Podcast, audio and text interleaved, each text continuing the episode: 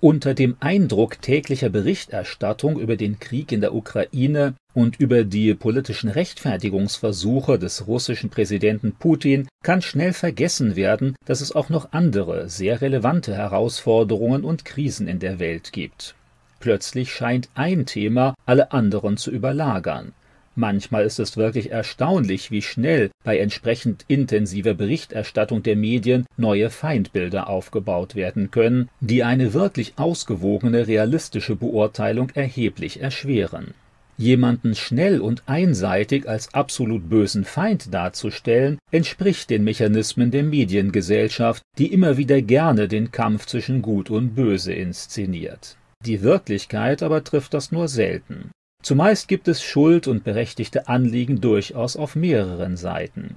Keinesfalls sollte das natürlich zu einer Verharmlosung militärischer Verbrechen führen. Gleichzeitig aber darf nie vergessen werden, dass immer auch politische und wirtschaftliche Interessen hinter einer Verschärfung bestehender Krisen stehen. Es gibt eben auch eindeutige Gewinner des momentanen Ukraine-Kriegs, die USA und die Waffenproduzenten beispielsweise. Zweifellos sprechen zahlreiche Berichte für schwere Gewalttaten der russischen Armee. Man sollte sich allerdings davor hüten, die gesamte Ukraine-Krise darauf zu reduzieren oder gar Russland mit den von Präsident Putin angeordneten Kämpfen zu verwechseln. Momentan sind sich die Bürger vieler Länder wohl einig. Wladimir Putin ist ein böser Mensch und ein rücksichtsloser Diktator. Ganz sicher ist der ehemalige Mitarbeiter des russischen Geheimdienstes und der erfolgreiche Machtpolitiker nicht gerade empfindlich, wenn es um die Durchsetzung seiner eigenen Interessen geht. Bei allen Menschenrechtsverletzungen darf allerdings nicht vergessen werden, dass auch die Kampfeinsätze der NATO, des amerikanischen, britischen und französischen Militärs nicht ohne zivile Opfer ablaufen wie in solchen Fällen üblich, neigt die mediale Berichterstattung zu groben Vereinfachungen, bei denen es bald nur noch einen Hauptschuldigen für alle politischen Probleme des Augenblicks gibt. Da entsteht schnell ein trügerischer Tunnelblick, der wichtige Faktoren eines Konflikts ausblendet und andere weltpolitische Fragen plötzlich sträflich vernachlässigt Schon mittelfristig ist es eigentlich allen logisch denkenden Menschen klar, dass weder Europa noch der Rest der Welt ohne Russland auskommen wollen.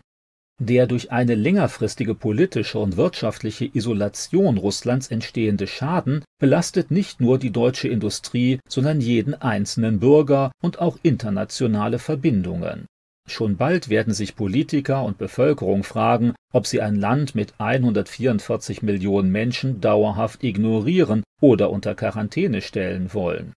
Wer jetzt zu sehr auf Russland starrt und immense politische, finanzielle und wirtschaftliche Ressourcen einsetzt, um Russland zu schaden, der sollte nicht vergessen, dass ihm diese Mittel in anderen bald bevorstehenden Auseinandersetzungen verloren gehen Weltpolitisch weitaus wichtiger als Russland werden in den kommenden Jahrzehnten zweifellos China und Indien sein.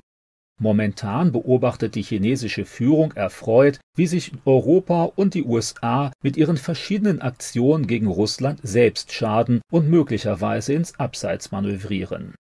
China ist ein geschwächter Westen durchaus recht, um im Windschatten der politischen Ereignisse die eigene Macht unbemerkt weiter auszubauen Einseitige oder übertriebene Maßnahmen könnten schon bald dazu führen, dass Europa noch schneller unter chinesischen Einfluss gerät, der ebenfalls weder freiheitlich noch demokratisch ist.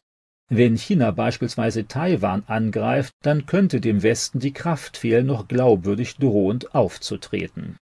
Daneben gibt es noch immer die Gefahr durch den radikalen Islamismus und einige totalitäre arabische Staaten, die diesen aktiv unterstützen diese Länder werden in der Ukraine-Krise aber plötzlich zu zweifelhaften Freunden, weil man jetzt auf ihr Wohlwollen angewiesen ist, um die benötigten Energielieferungen zu erhalten. Das ist eine ziemlich kurzsichtige und problematische Strategie. Verantwortungsvolle Politiker müssen außerdem daran denken, genügend Ressourcen für den ökologischen Wandel der Wirtschaft und die stetig älter werdende Bevölkerung vorzuhalten Wer jetzt immer stärkere und schärfere Maßnahmen gegen Russland fordert, der sollte dabei auch nie die damit verbundenen Kosten an Menschen, Material und Wohlstand vergessen. Und das gilt nicht nur für Deutschland, sondern auch für die übrigen Länder der Welt einschließlich der Ukraine.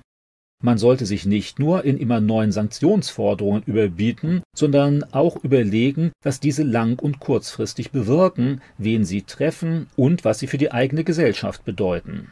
Vor allem sollte man sich tunlichst vor nur schwer wieder rückgängig zu machenden Einschränkungen und Sanktionen hüten. Es ist wieder einmal erschreckend zu beobachten, wie schnell bei entsprechender Berichterstattung neue Feindbilder in den Köpfen etabliert werden.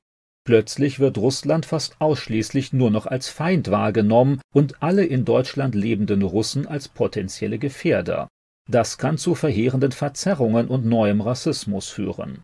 Auch sollte man sehr darauf bedacht sein, die in Russland lebenden Menschen nicht pauschal als Gegner oder Feinde zu betrachten. Wie eigentlich jeder weiß, muss man zwischen der Bevölkerung und der politischen Herrschaft unterscheiden, auch wenn die Propaganda in Russland offensichtlich ziemlich effizient wirkt. Mit einer längerfristigen Perspektive sollte man daran interessiert sein, die russische Bevölkerung für sich zu gewinnen. Das wird allein mit Sanktionen, Drohungen und einseitigen Schuldzuweisungen nicht funktionieren.